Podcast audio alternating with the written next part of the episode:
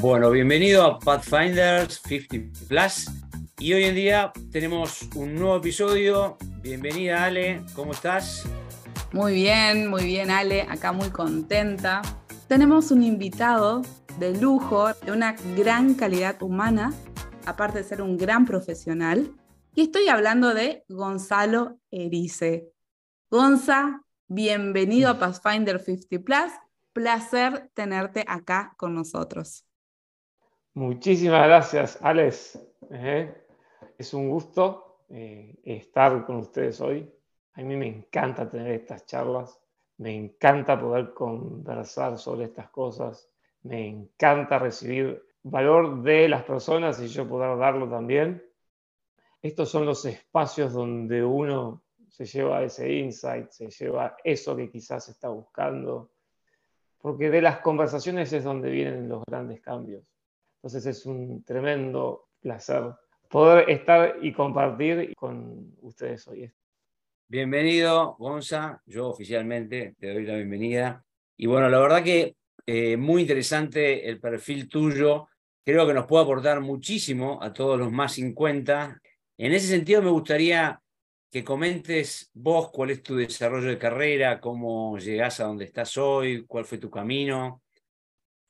Siempre lo que digo es que las oportunidades no se presentan como cosas lindas, se presentan como problemas, porque los problemas son los que nos hacen crecer siempre, no las cosas buenas. Para cambiar no hay que buscar cosas buenas, hay que buscarse, como llamo yo, los problemas de calidad, no los problemas que nos dejan en donde estamos. Eso siempre te van a dejar en donde estás. En el trabajo en el que estaba me echan y lo que uno piensa que su vida es, de repente, de un instante para el otro, te flechan de un plumazo y todo cambia. Todo cambia. Todo, ¿eh? Yo quería mi carrera, director, viajar por el mundo, ser importante, bla, bla, bla. Y todo cambia. Pero puede cambiar en cualquier momento de tu, de tu vida. ¿eh? Entonces, digamos, lo que dije ahí fue, necesito irme para Australia, dije. No me quiero encontrar, quiero perderme. Quiero perderme para encontrarme. No me quiero encontrar, no quiero encontrar nada, no quiero ir en busca de nada. Quiero justamente dejar que las cosas me encuentren a mí. Y eso es donde empecé a perder el control de mi vida. Estaba en Australia y dije, voy a hacer todo lo contrario a lo que venía haciendo. Basta de empresa, basta de entrevistas, voy a trabajar en la construcción. Empecé a levantar piedras, empecé a hacer cosas que jamás había hecho. Y me empezó a gustar. Pero en la cama, ¿qué estás haciendo? ¿Qué estás haciendo? ¿Qué estás haciendo? Sí, todo muy lindo esto, pero ¿y vos? Así fue como después de, dos años de haber ahorrado en Australia, me fui para el sudeste asiático a hacer un curso de Kung Fu, a seguir perdiéndome, a ver qué carajo encontraba ahí, ¿no? Y en este curso de Kung Fu, sí. Literal curso de Kung Fu, así, literal. Maniobras. ¿Estabas practicando eso en, Australia? ¿Arrancaste con Kung Fu o en Buenos Aires? No, yo jamás había practicado ni, yoga, ni nada que se le parezca. Yo dije, pero quiero ver qué hay, quiero ver, quiero ver, quiero ver. Porque en el perderse es donde te encontrás. Ahí es donde más encontrás. Te vas a tu esencia. te encontrás. claro. Pero Después, unos días en este curso de Kung Fu, cruzo la frontera de Tailandia con Laos. Y ahí fue donde me encontré con un niño de 12 años, yo tenía 26 ahí, que estaba a punto de irse al otro mundo, medio desde la jungla esto. Y fue como que en ese instante, por todo aquello que había pensado, el llamado, todo lo que había hecho, todo lo que me había formado, mi carácter sobre todo, no las formaciones que tenía, que a veces son más un peso que una apertura a algo. Y lo veo ese niño y dije, esta es mi oportunidad. Vos te decías, pero ¿cómo tu oportunidad? Tu oportunidad es un ascenso, es algo bueno, no este quilombo que tenés enfrente de no sé cómo carajo vas a hacer para salvar la vida de un niño que no conoces, no sabes ni dónde estás, no sabes ni cómo se llama. pero yo tomé la decisión. Dije, le voy a salvar, no me interesa. Cancelo todo mi viaje. Estaba con un Tano ahí que había conocido en el curso de Kung Fu, que estábamos los dos viajando, y le digo, Tano, anda solo. Yo me voy a salvar la vida de este niño. ¿Qué? ¿Estás loco? Pero no, no, no, no, ¿qué vas a hacer? Era, la pregunta es, ¿qué, ¿qué es esto? Y fue impresionante. Fue increíble porque ese niño me, me, cambió la vida a mí más que yo a él. Pero yo siempre lo que digo es, las condiciones no van a cambiar tu vida. Si vos esperás a que las condiciones cambien, estás al horno. Estás al horno y esperá a que te quemes. ¿eh? Gonza, eh, disculpa, ¿nos querés contar un poquito qué le pasaba a ese niño? Que hay mm. personas que van a estar atentas. Mm. ¿Cómo lo salvaste? ¿Qué le pasaba a ese niño? Era un niño que tenía el estómago como una, la panza hecha una piñata y todo flaquito, desnutrido al mango, todo flaquito. Vivía en una casa hecha de caña donde comían desde ranas hasta pescados del arroyo, un asco. Fui a la casa de era un asco. Un asco, y lo puedo decir así con toda crudeza, era un asco donde vivía pero las condiciones eran tales que uno cualquiera dice, me, escapo de acá. Pero las decisiones son las que cambian la vida de las personas, no las condiciones. Las condiciones nunca van a ser, jamás. Entonces tomé la decisión de cambiarle la vida a ese niño que estaba a punto de morirse. Y yo también, después de haber tomado esa decisión. Y me lo cargo a él y a la mamá. Fui hablar con la mamá y le dije, señora, yo salvo la vida de su hijo, cueste lo que me cueste. En inglés, con un otro tano que estaba ahí traduciéndome al idioma de ellos, el único turista que había a la redonda. No hay hospitales cerca, supermercados, nada. Nada que vos digas, bueno, quizá tenga una posibilidad, nada. Y esa confianza que, que generé con la mamá, la confianza no se genera por lo que decís, se siente se hace ver, te la ganás también. Y la mamá dijo, sí, llorando, más no poder, como no puedo creer este ángel que me mandan después de 11 años de sufrir, porque se le notaba en la cara. Y vamos los tres al primer hospital cercano a 150 kilómetros. Y ese trayecto fue miles de preguntas. La cabeza se llena de preguntas. Ahí empecé a creer en el lado espiritual que tenemos, que es la fe. A veces nos creemos que todo pasa por la mente. Ese lado de fe destruye cualquier pensamiento. Creo y punto. Creo en mí creo en esto, ya está. Vamos. Y llegamos al primer hospital. y todo el mundo me decía, no, este pibe imposible. No se va a salvar. Diez días haciéndole de todo tipo de estudios.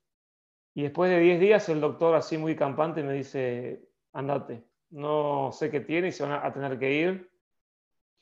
Y yo le digo, mira, déjamelo 5 días más acá que yo voy para Tailandia solo y lo voy a, a buscar un hospital que lo salve. Lo que te salva es la determinación siempre, que tomás ante una situación. A veces no hay que pensar, hay que ser determinado. Y fui a Tailandia solo a buscar un, hospital y lo, conseguí. Pero lo conseguí porque hubo un señor de 60 años que me vio tan deseoso de que yo quería que esto pase, que me dijo traerlo. Entonces volví, pero no tenían ni pasaporte, ni no tenían nada. Y dije, bueno, ahora, ¿cómo carajo hago para pasar a este chico y la, madre de, frontera? Y fui al Ministerio de Relaciones Exteriores y me dicen, este pasaporte se consigue en 60 días. Y vos estás loco, le digo. Yo quiero que esto lo necesitamos en 48 horas, máximo, digo.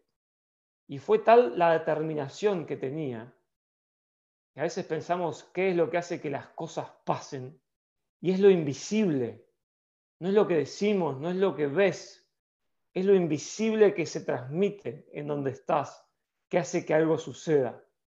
Es esa unión entre que todos queremos que esto pase. Y en 48 horas nos dieron los pasaportes. Y fuimos a, a Tailandia juntos y le salvamos la vida entre todos a este niño. Y así fue como se armó toda una cadena en Argentina, Australia, Nueva Zelanda y en todo lado del mundo que empezamos a juntar plata para que este niño se salve. Estuve 60 días con él. 60 días. Qué bárbaro. Que la podía haber estado jodiendo en, en Tailandia. Pero ahí me di cuenta de muchas cosas. De el poder que tenemos los seres humanos para ayudar a otros. Todo lo que pasa alrededor de cuando alguien ayuda a alguien es mágico, es maravilloso. La vida tiene sentido, todo está bueno. Por más de que estés en un lugar de mierda y feo, horrible, todo mal, le encontrás sentido a las cosas y es como que hay magia. Magia en serio, ¿eh? Energía, llamarlo como quieras. El poder que tenemos las personas para poder cambiar la realidad, ayudar a que otros cambien. Yo siempre digo que uno no cambia a otros. Vos ayudás a que otros den ese salto. Y a partir de ese día, de ese momento, mi vida cambió para siempre. Y concluyo con esto. Porque empezás a ver el mundo de otra forma. No sos el mismo de antes. Tu mirada es otra. Y no podés volver a lo, de antes. ¿eh? Difícil. Y Gonzalo, a partir de ese cambio, ¿qué, qué es lo que, hacia dónde vas? Después de ese, de ese objetivo, de cumplir con ese objetivo, objetivo, desafío tuyo, ¿hacia dónde seguís? El llamado no te deja. Todos tenemos un llamado. Todos. Y ese llamado seguía y sigue todavía. Y me di cuenta de que yo podía ayudar a que otros cambien su vida para siempre. Yo no buscaba cambios chiquitos, yo buscaba cambios rotundos.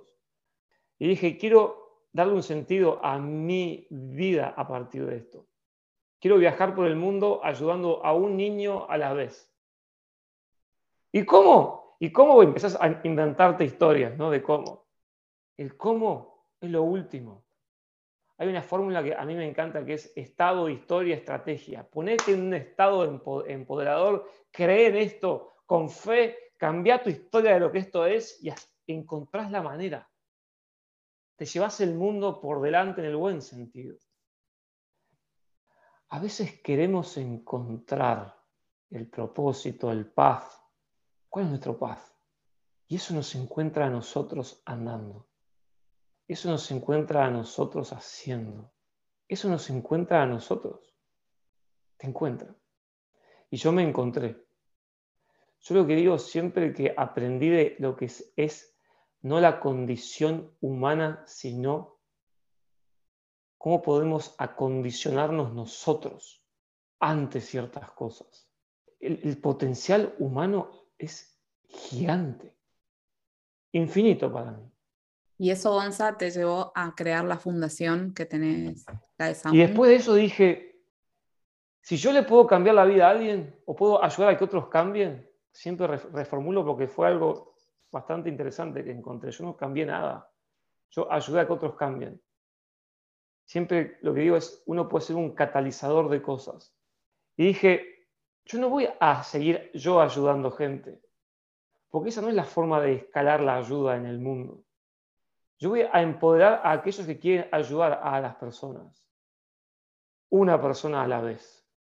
¿Vos, le cambiás ¿Vos ayudás a cambiar la vida de alguien, el mundo de una persona, y tu vida cambió para siempre? Este es el sentido de... Yo creo que este es el sentido del mundo. ¿Qué carajo hacemos acá? Acá estamos para evolucionar entre todos, para elevarnos entre nosotros, no para tirarnos mierda entre nosotros. Entonces, me di cuenta de cuáles eran las cosas que yo había puesto en marcha para poder ayudar a otras personas. Me di cuenta que eran cinco.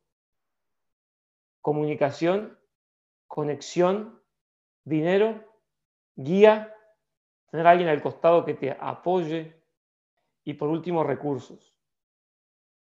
Pero el guía es el más importante, lo que yo llamaba el accountability partner. Entonces empezamos a crear toda una red de gente que daba esto a las personas que le querían cambiar la vida a una persona. Sola, una persona tenía que ser.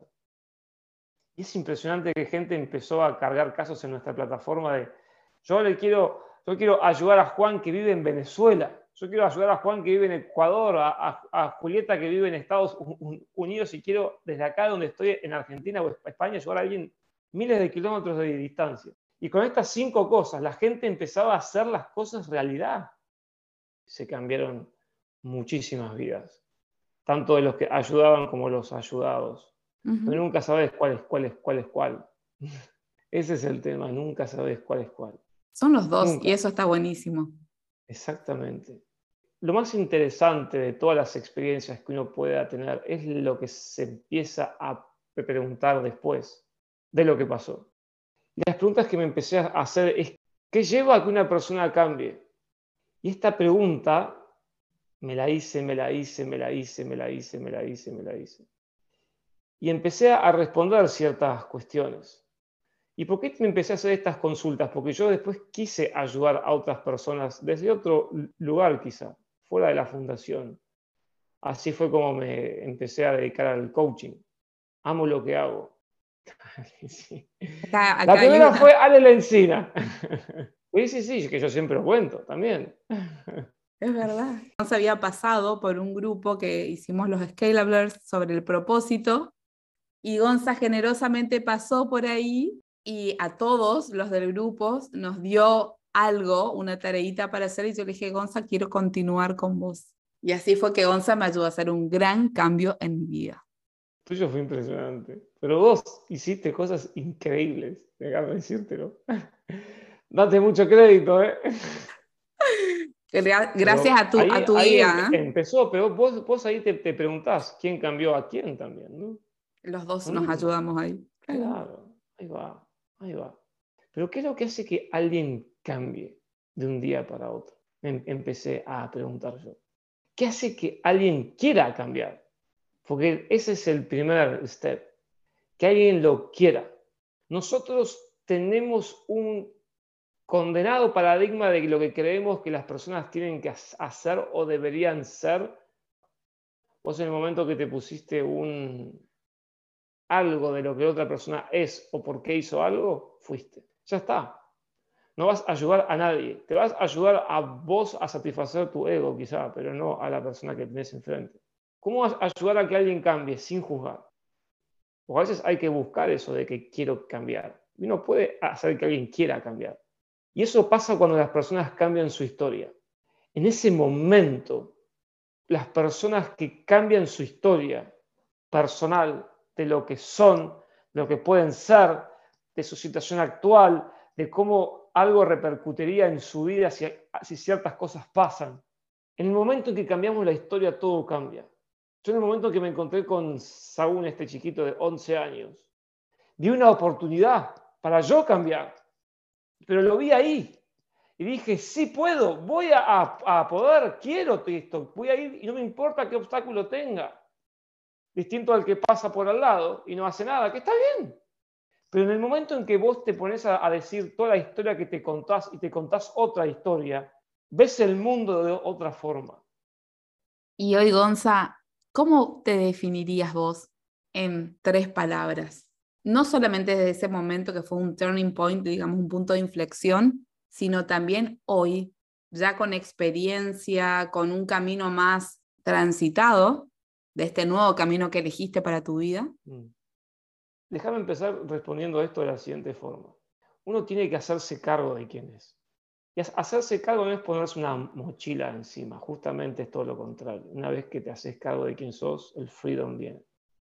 Yo soy y me siento y creo que soy un catalizador de cambio en la gente.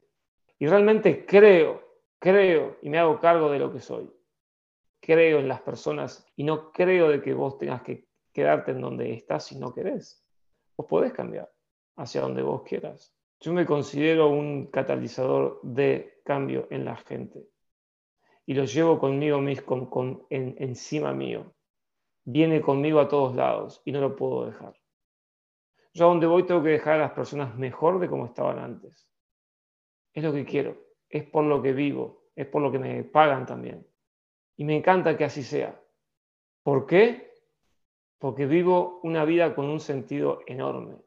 A veces me cuesta distinguir entre trabajo y la vida personal. Estudié coaching, sí.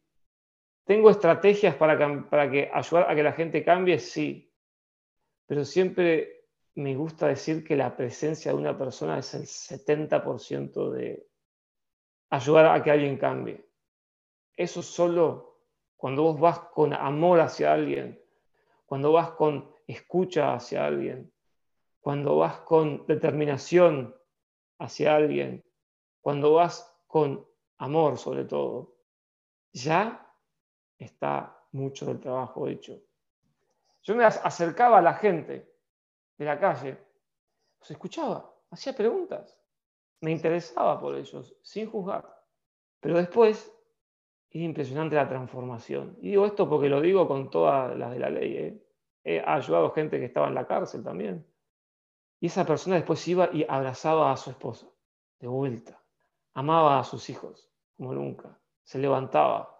Y en días tenía casa, trabajo, a su esposa otra vez. Lloraba por todo su pasado, pero volvía en sí mismo. Entonces vos me decís, yo podría juzgar muchas cosas, pero no es desde ese lado.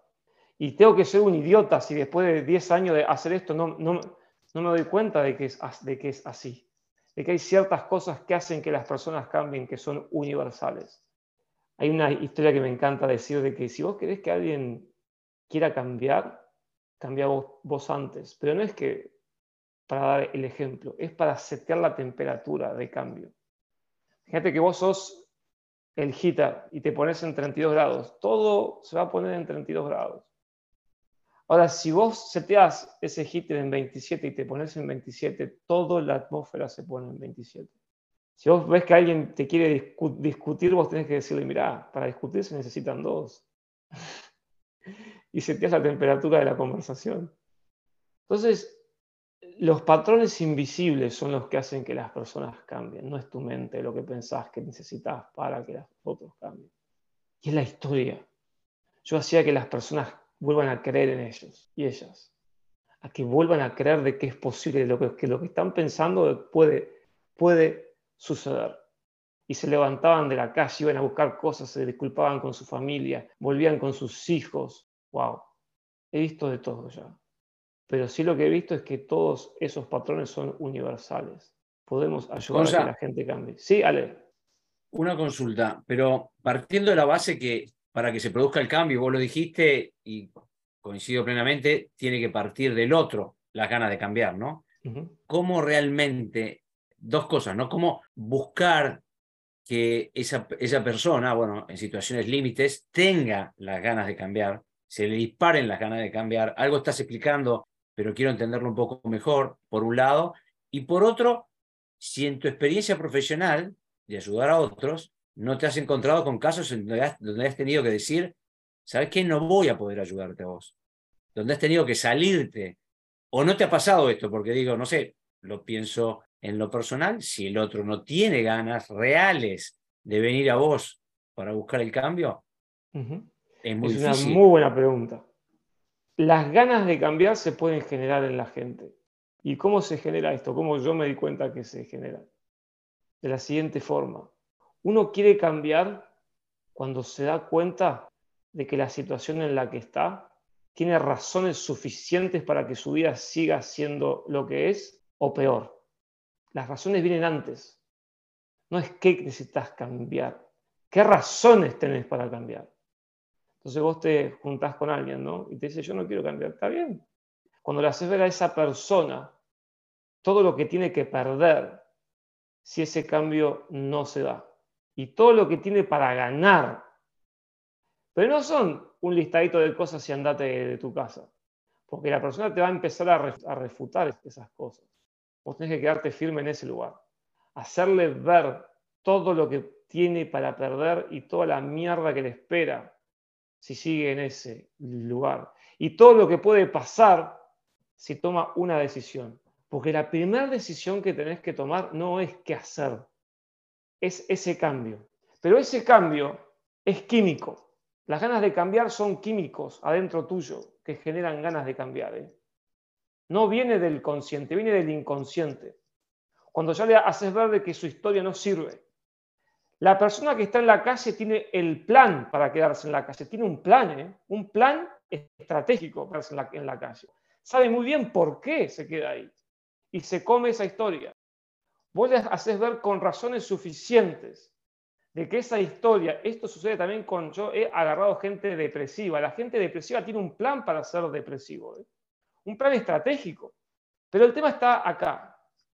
Cuando queremos ayudar a alguien, creemos que tiene un problema. Yo no voy a la gente y creo de que tiene un problema. Yo no voy al, al depresivo y creo de que tiene un problema de depresión, porque si no vamos a ir a atacar el problema. Y de ahí podemos estar dos años hasta que la persona toma la decisión de dejar de estar deprimido. Una persona no tiene depresión, tiene pensamientos depresivos. Una persona no se queda en la calle porque la gente dice porque le gusta. No, tiene un plan estratégico para quedarse ahí. ¿eh? Sabe a qué hora irse, a qué hora entrar, a qué hora pedir, a qué hora hay más gente que le puede dar, sabe qué decir, sabe todo. Está bien, genial, está perfecto, quédate ahí. No tenés un problema. Pero déjame decirte todo lo que te puede pasar, porque los patrones determinan mucho del destino de la gente. Vos cuando ves que una persona tiene un patrón que genera una historia, puedes ver mucho de su destino. Yo al, depresivo le hago, le hago ver todas las razones por las cuales él va a estar bien y hasta peor. Imagínate con un depresivo decirle eso. Y de repente le haces ver todas las cosas que pueden estar bien, todas las razones por las cuales él se está perdiendo todo esto bueno. Y dice, y le preguntas, ¿y qué hacemos ahora? Tengo que cambiar, te dice. Y ahí arranca todo. En ese momento arranca todo. Pero ir con un patrón, con una mirada de problem solving, de que la otra persona tiene un problema que hay que diagnosticar, y eso es lo que tiene, va a poner el foco del paciente, entre comillas, y vos en el, en el problema. Yo he sacado a gente con, con sea que tenía bipolaridad. La he hecho tanto engage con un lado de su polaridad que se quedó con ese lado y no lo soltó nunca más. Yo creo en el poder de la gente de cambiar. No creo en que las personas tienen problemas. Los problemas son generados por algo. No voy ahí. El de la calle quiere que vos vayas ahí. Quiere que vos seas condescendiente con todos los problemas que tiene. El depresivo es lo mismo, te cuenta todos los problemas que tiene. Vos querés que decirle, ah, sí, es cierto. Y el problema que tenemos todos, y acá es donde quiero ir con esto, hay algo que se llama state. ¿Qué es el state? Es nuestro estado. Nuestro estado puede romper con cualquier cosa. Con nuestra historia, vas a romper con tu historia cuando estés en un estado tal que rompas con cualquier cosa. Y yo pongo a la gente en estado de querer cambiar. Y después ahí solos van, ¿eh? Solos, no tenés que explicarles nada. Muy interesante, Monza. Realmente nos estás dando unas herramientas súper poderosas. Y he trabajado también con gente de más 60 y de más 50. ¿eh? Pero ¿qué es lo que pasa con la gente de más 50? Déjame decírtelo, y más 60. Se compran una historia que no es cierta. Y tenemos un lugar en la mente que se llama Reticular System. ¿Qué es lo que hace el Reticular System? vos te comes una historia y vas a buscar todas las razones suficientes para poder establecer de que esa historia es cierta. Soy más 60, no valgo nada.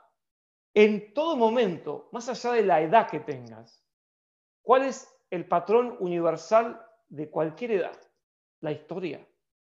¿Vos querés que alguien vuelva a hacer algo que sea antes con pasión? Que se compre una nueva historia. Pero hay que hacerle ver a esa persona de que esa historia no le sirve más. Yo he, tenido gente en sesiones, trabajo con em, empresarios, trabajo con CEOs, con directores de compañía, dueños, todo, gente de todos lados del mundo y todos son iguales. Vienen con una historia. Entonces viene gente quizá que está un poco depresiva y quieren de que yo me compre su historia. y me dan todas las razones por las cuales ellos les digo, ah, mira, pobrecito, le digo. Y se enfurecen. Y yo busco que la gente depresiva se enfurezca. Porque es mejor estar enfurecido que depresivo. Con la bronca podemos hacer muchísimo. Con la depresión no. El estado en el que estés determina lo que vayas a ir a, buscar. Y el estado rompe con la historia. Y a partir de ahí, ellos se dan cuenta de la historia que se están comiendo, no, les sirve. Y rompen con su historia. Y obtienen todo después. Todo. ¿eh? Se le acaban las excusas, digamos. Se le acaban sus fuentes para obtener cosas desde ese estado. El depresivo obtiene muchísimo desde ese estado. Amor de la gente, obtiene condescendencia, obtiene mucho dinero, mucha gente lo ayuda y le encanta y se queda ahí. Una vez que un comportamiento obtiene cosas, se vuelve una adicción. Es como la droga. Estos son químicos. ¿eh? Hablemos de cualquier cosa, pero no de mi estado. Hablemos de lo mal que está el país, pero no de mí. Y cuando vas ahí y le cambias el estado, le cambias la química, y ves de que no obtienen más por ahí y que tienen que buscar por otro lado, ahí empieza el cambio neuronal, como llamo yo, New Neuropathways. Hablamos de casos extremos, tal vez de, con enfermedades, con cosas, bueno, o, cosas más críticas, y hay otros casos que no son tan extremos, pero que también puede tener sus problemáticas. La historia termina siendo la raíz de uno que, que, que se, ha, se, ha, metido en uno eh, durante muchos años por eso a veces cuando hablas de cambiar la historia o, romper con la historia, no es algo tan fácil. Es un proceso que lleva un tiempo. No estamos arraigados a cosas que pueden llevarnos a una cosa muy destructiva. Es como un árbol, ¿no? esas raíces son raíces que llevan años profundizando y cuanto más años tengamos, más lleva profundizando y más somos parte de esa historia. Cambiar eso o tiene un tiempo. Bueno, se me genera una cantidad de dudas en cuanto a esto, ¿no? Eh, en poder lograrlo, ¿en qué tiempo? ¿Cómo logras esto y el tiempo por delante? Y el proceso que lleva a hacerlo, ¿no?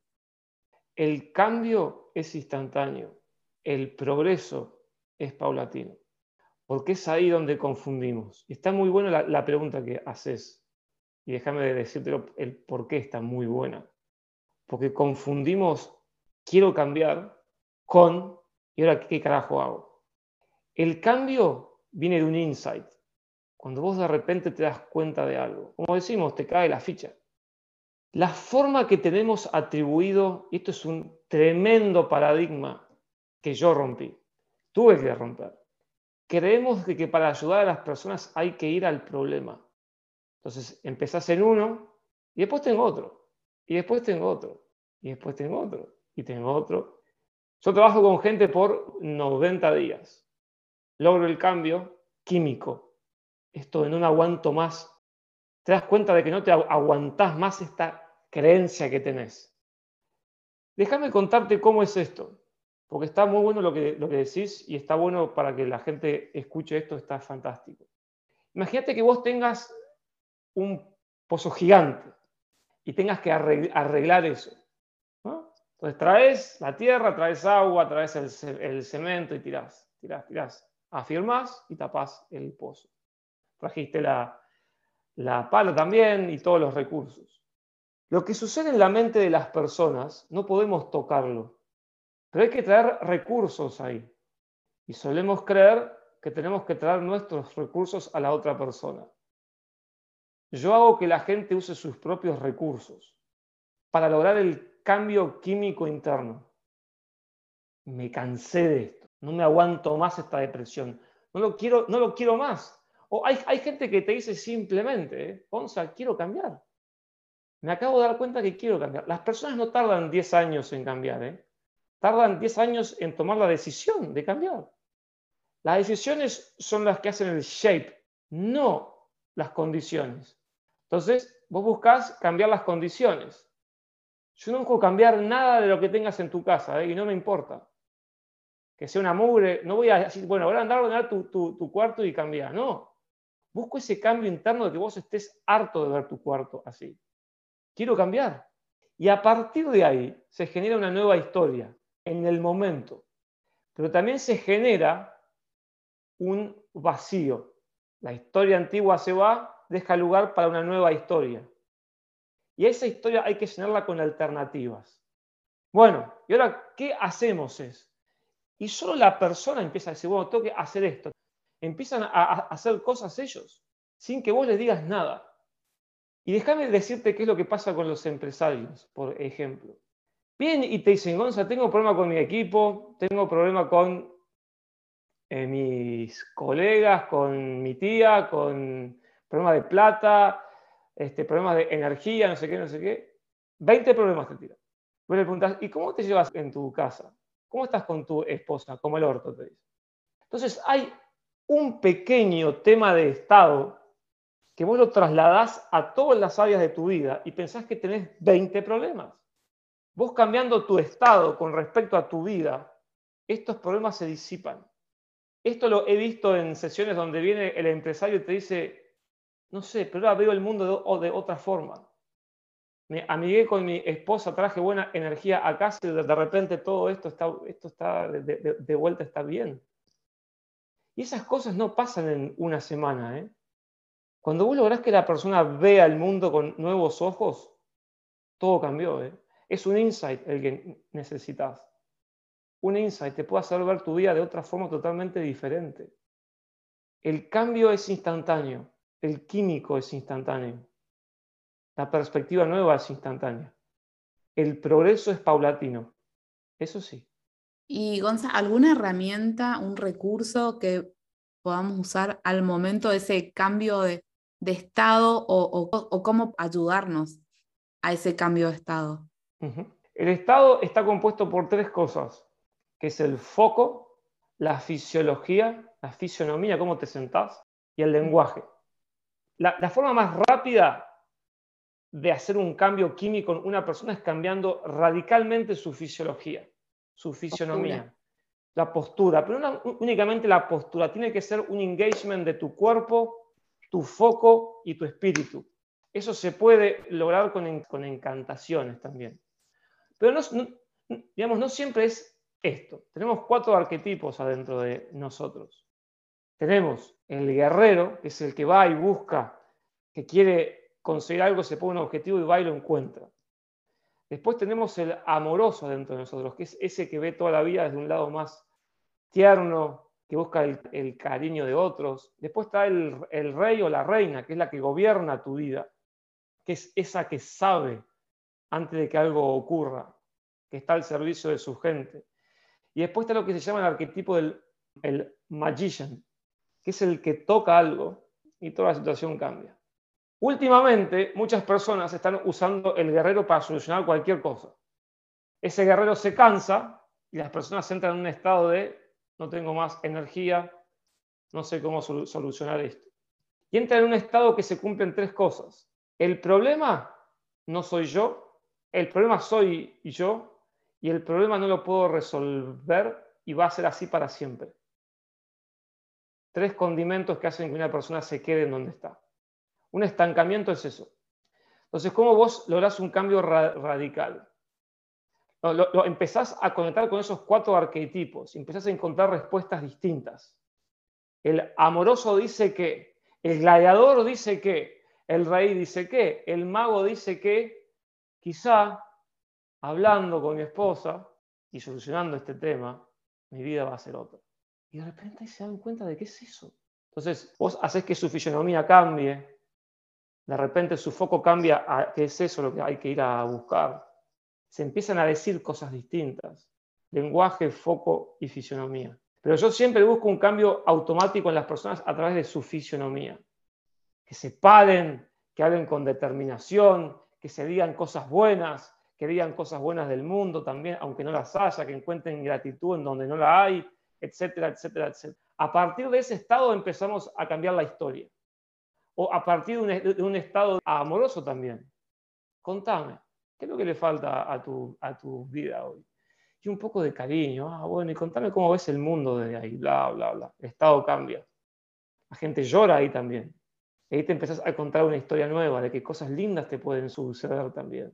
Tu historia cambia automáticamente. Y el cómo lo encuentran después. State, story, strategy. Estado, historia, estrategia. Todos quieren pasar a lo último. ¿Cómo cambio mi vida? ¿Qué es lo que nos vuelve locos? Primero hay que generar cambio químico. Escucha esto, esto es interesantísimo.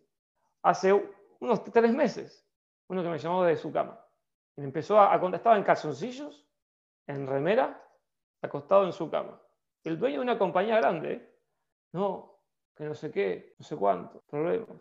Y lo primero que le pregunté yo para romper el patrón de foco, le pregunté, ¿qué carajo haces acostado ahí? ¿Qué, estás haciendo ahí?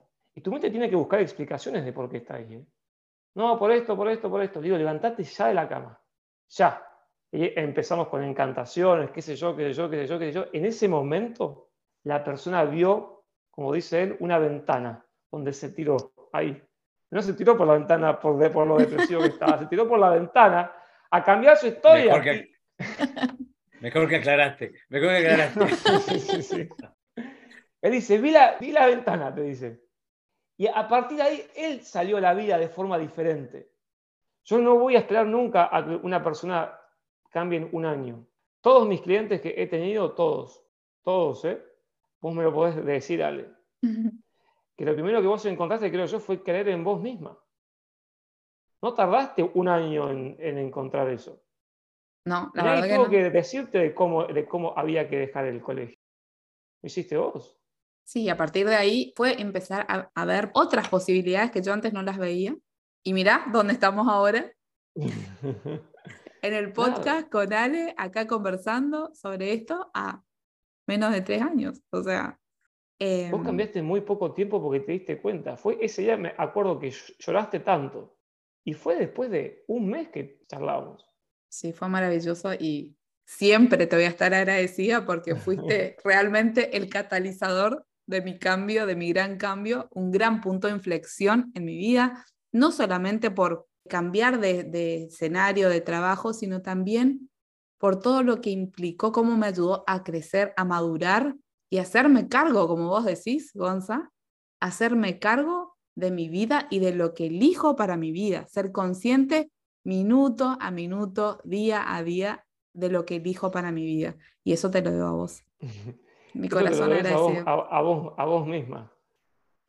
Buenísimo tener, tener el caso de Ale también acá presente en el episodio. Pero en línea con esto que están hablando, inclusive, bueno, el caso de Ale y otros, a veces el cambio viene porque uno o porque alguien te ayuda, te, te, sirve de catalizador para buscar el cambio, pero a veces el cambio te viene de afuera, te, te, tira, te tira de afuera como es, te echan, que te pasó a vos, que, me ha pasado a mí, te echan de una compañía. Sí, sí, sí, te echan de una compañía y te quedas afuera y en un proceso, un proceso más o menos bueno, pero en definitiva quedaste afuera del circuito. ¿De qué circuito quedas afuera? Y del circuito que te, que te contenía, que era el que te daba la sensación, llamémosle la famosa zona de confort que te da la empresa, el que cobras siempre a fin de mes, el que tenés tu entorno de relaciones, tu espacio, tu posición, etcétera, etcétera, que de alguna manera te tira la, autoestima abajo, ¿no? Te tira un poco, un poco más, menos en el medio, pero bueno, te tira la autoestima abajo y es en ese momento en donde tenés que también lograr hacer un cambio del foco, como decís vos, de dónde pones el foco. Si, si mm. lo, que, lo, que, lo que perdiste es un puesto, no perdiste tu experiencia, no perdiste tu formación, no perdiste tu valor, no perdiste tu capacidad, no, perdiste, perdiste las relaciones que tenías, sí, las perdiste y las perdiste, pero podés construir otras, tenés otras en las cuales basarte, tenés un montón de cosas en, en las cuales apoyarte para seguir dando valor a otros, tenés nuevos conocimientos que puedes incorporar,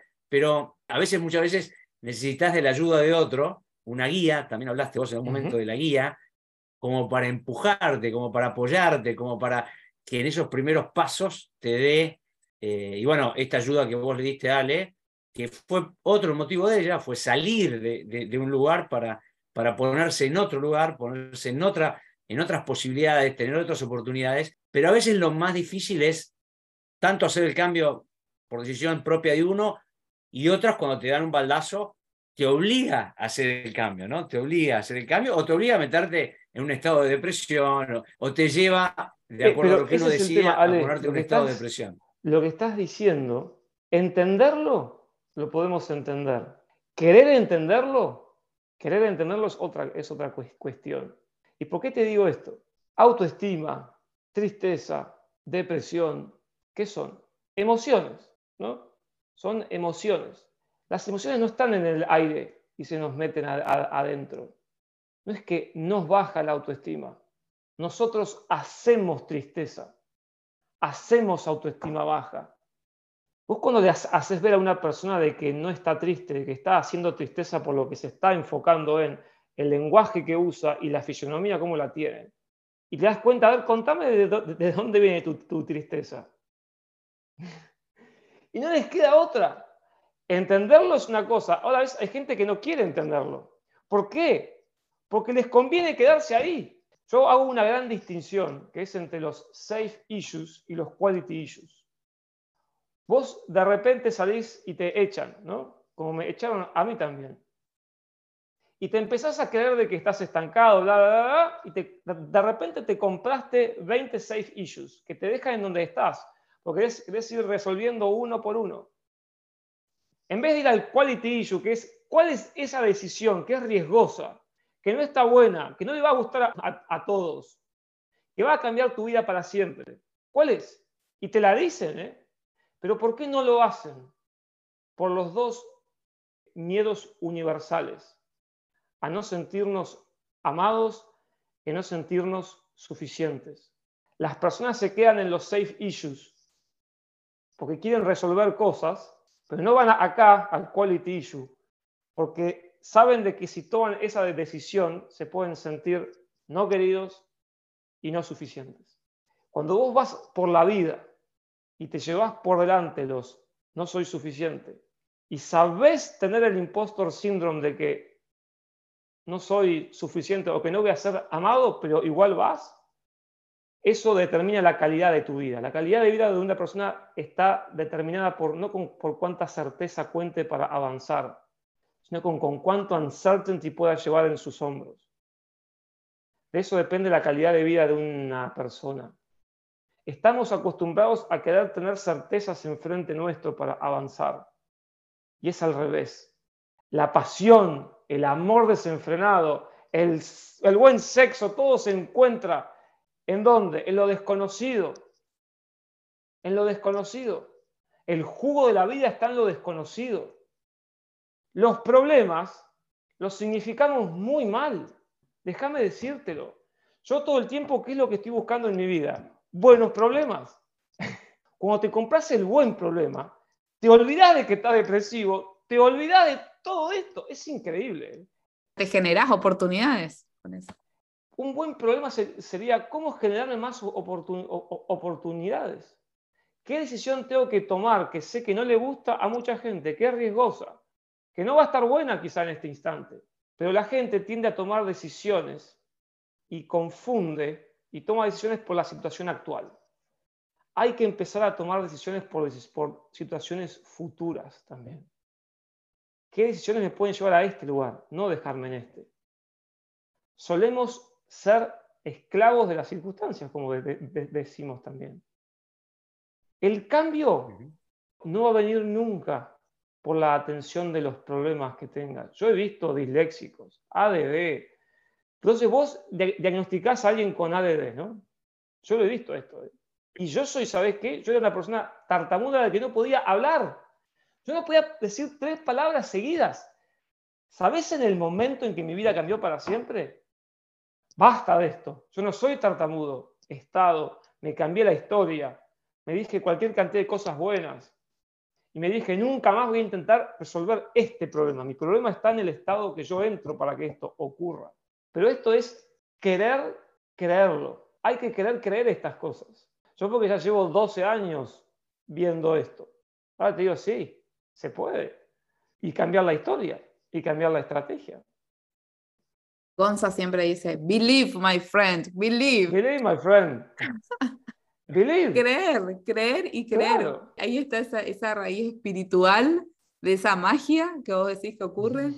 Bueno, genial todas las herramientas, recursos. Sos un gran storyteller. Realmente a todos nos tenés ahí con tu relato, eh, contándonos todas estas historias apasionantes que seguramente van a tener impacto en todas las personas que te están escuchando.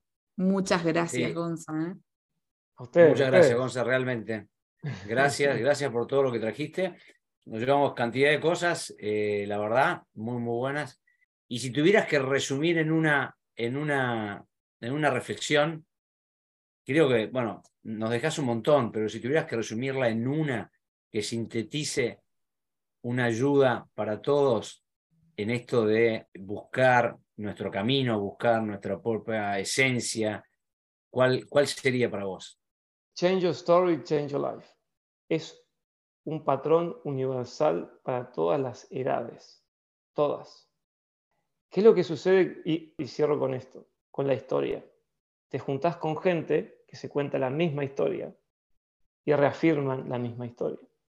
Nunca vas a salir de tu historia de esa forma. Tenés que cambiar tu historia. Eso significa decirte cosas distintas, poner el foco en otras, cambiar tu fisiología, tu fisionomía. Si vos estás contando una historia y ves que es haces el reinforcement con gente que te cuenta lo mismo y se sientan a, a llorar todos juntos de por qué están ahí, en vez de ir a, una persona que ya haya pasado lo que vos querés y le preguntes qué hizo, esa es la mejor forma de cambiar la historia también. Ir con gente que ya está donde vos querés estar. Y no quiere decir que una persona de 60 pueda ir a preguntar a una persona de 25 qué hace y contarme, o al revés también. Yo lo que digo es siempre el estigma que nos ponemos sobre dónde estamos. Cambia tu historia y vas a ver cómo cambia tu vida para siempre. Para siempre. A mí me pasó en muchas ocasiones y ya lo he visto en mucha gente. Entonces, ¿cuál es la mejor actitud, Onza? La mejor actitud es confiar y creer. Hay cosas que no se encuentran en la lógica. El jugo de la vida está en la fe. La fe no es religiosa. ¿Viste esa gente que anda campante por la vida? Vos decís, ¿qué pasa este que anda tan suelto y tan... Y te lo responden, ¿eh? yo creo, tengo fe. Yo creo de que las personas pueden cambiar en un día. Lo creo fervientemente. Y es tanto lo que lo creo, que es tanto lo que investigo, que es tanto lo que lo hago, que es tanto lo que la gente viene a, a mí también. Creo y tengo fe, punto. Y eso hace que quizá la gente me diga, pero ¿cómo andas tan libre por ahí? Tengo fe y creo. Y confías en vos mismo también, por supuesto, en, tus propios recursos. Se, se, los dije a eso. Yo tengo la autoestima por las nubes. No es, no, es que tenga la, la, humildad y el ego lleno de... Porque hay, hay, que tener el autoestima alta. Que nunca nadie te robe eso. ¿eh? tenemos una cosa de que estigmatizados de que hay que ser menos para ser más. Las creencias que tenemos sobre las personas. La autoestima es una de esas grandes cosas que los niños necesitan que les alimentes para que después no terminen donde vos no querés que terminen. ¿Querés trabajar algo con un niño? Que crea en sí mismo.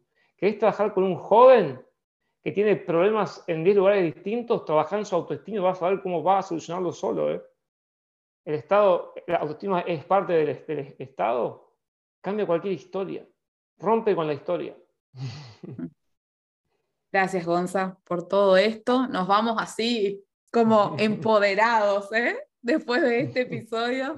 believe la encina, believe, como le decía. Believe, believe, believe, me encanta. Eso tenés que patentarlo porque aparte, ¿cómo lo decís, Gonza? Muchas gracias por el, por el tiempo también y por todo lo que nos, nos diste pero muy, muy, muy interesante. Eh, ¿dónde... Ustedes son los grandes catalizadores de hoy, ¿eh? ¿Sepan eso? Bueno, eh, esperamos tu voz llevársela a otros tantos. Nosotros ya nos enriquecemos con esta hora y cuarto y media, pero como decimos en otros episodios, eh, lo que nos vamos dando cuenta es que eso, podemos multiplicar la voz de Gonzalo Erice en este momento para otra cantidad de gente más 50 y algún menos 50 que, que también se lo lleve de Yapa. Si está escuchando, bienvenido sea, porque no, no, no, no, digamos, no, no separamos en 50. Eh, los procesos se van dando de a poco. Así que bienvenido que lo escuche si tiene 40. A cualquier edad creo que sirve eh, escuchar lo que vos traes eh, en el episodio de hoy. Me despido con esto. Los cambios no son cronológicos, son internos también. Para los más 50 está bueno y Gonzalo, ¿dónde se pueden conseguir tus libros? Por Instagram. ¿Lo buscan en Gonzalo Erice? Exactamente, arroba Gonzalo Erice. Ahí me, piden. Una historia alucinante que te va a inspirar. Increíble. Ahí van a tener todo el detalle realmente del libro, de, de, la experiencia transformadora que tuvo Gonza en su vida y para siempre. Y así terminamos, así nos despedimos. Hasta el próximo episodio. Hasta luego. Placer, Gonzalo. Hasta luego, gracias.